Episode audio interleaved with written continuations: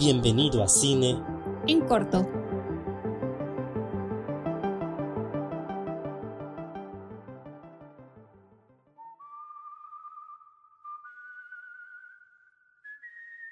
El fantástico señor zorro.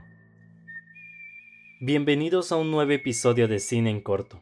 Esta vez les hablaremos de una película fantástica, y no por menos es la huella que deja después de que la ves. Esperamos que disfruten de este episodio y agradecemos su apoyo siguiéndonos. Bueno, comencemos.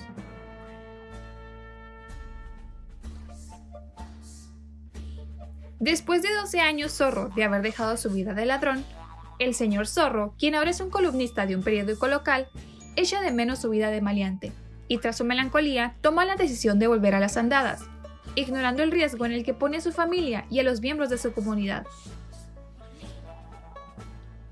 Basada en la homónima novela El fantástico señor zorro de Roald Dahl, esta película animada de 2009 fue dirigida por el director estadounidense Wes Anderson, con adaptación a guion por el mismo director en colaboración con Noah Baumbach, con Mark Gustafson en la dirección de animación, Alexander Desplat como compositor y director musical.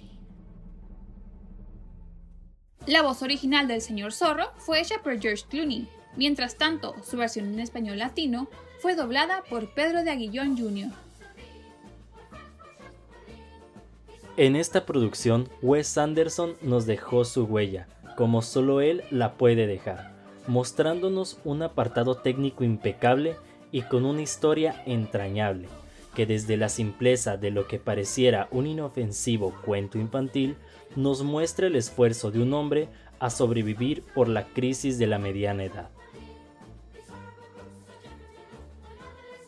La película comienza con el señor Zorro y su esposa Felicity realizando un robo a uno de los tres granjeros de la zona, que aquí es donde se presenta un aspecto que cambiaría la vida del protagonista. Estoy embarazada.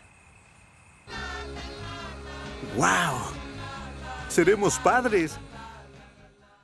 El ser padre no es realmente lo que más le asusta en ese momento, sino el cambio, esto reflejándose dos años después, o 12 años zorro según la película, donde al señor zorro no lo deja en paz la inquietud y la monotonía del día a día.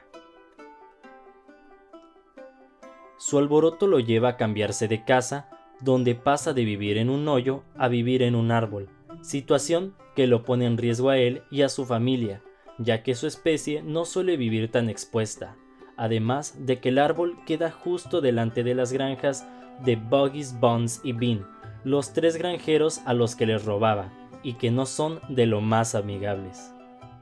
Son Buggies, Bones y Bean, tres de los más malos, crueles y feos granjeros en la historia del valle. Los niños humanos de aquí cantan una cancioncita rara sobre ellos. Solo escúchala. Buggies, Bones y Bean, gordito, bajito y flaquín, villanos indignos, aspecto distinto, más todos malvados al fin.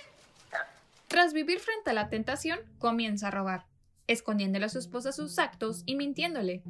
Esto deriva en problemas que superan lo que esperaba, ya que al terminar su plan maestro y haberle robado a los tres granjeros, estos lo siguen a casa, tiroteando y haciendo que pierda su cola. En un aspecto, el que no la tenga refleja una pérdida de prestigio, ya que para un zorro este es símbolo de su belleza y habilidad.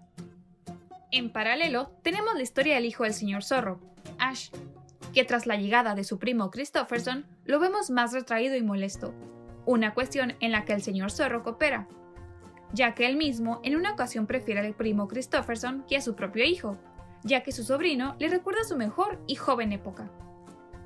Después de haber afectado a todos los que vivían a sus alrededores y haber estado en una persecución constante bajo tierra, toda la comunidad de animales termina en las alcantarillas tras un baño de sidra de manzana alcohólica de Bean. En ese momento, Ash y Christopherson van en busca de recuperar la cola del señor zorro, que Bean lleva como corbata, pero el plan sale mal y Christopherson es raptado.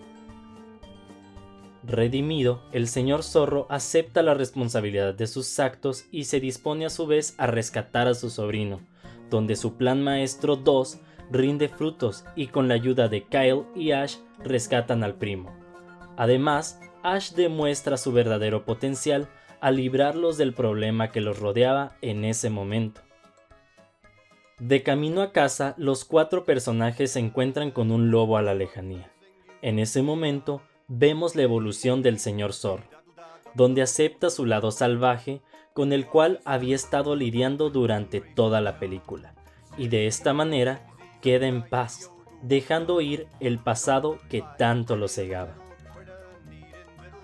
Finalmente, después de que los animales se adaptaron a vivir en las alcantarillas, el señor zorro descubre que viven debajo de un mercado y lleva a su familia demostrando que para él ahora lo más importante y que había ignorado en un principio no eran los intereses propios ni su pasado, sino aquellas personas que lo rodean.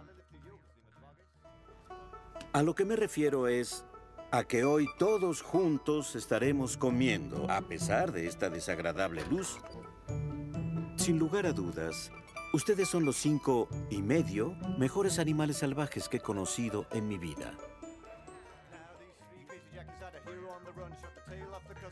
Wes Anderson nos presentó una de las películas animadas más icónicas de su época, donde a través de la sencillez de su percepción nos dejó un enorme y valioso mensaje, demostrando lo fantástico que es el señor zorro.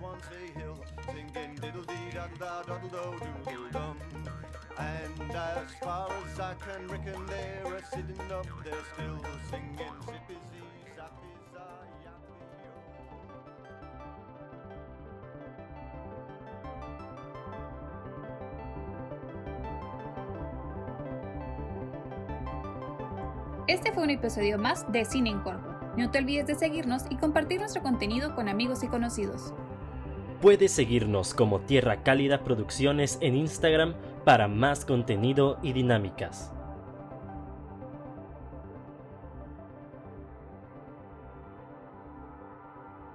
Cine en Corto es un podcast de Tierra Cálida Producciones.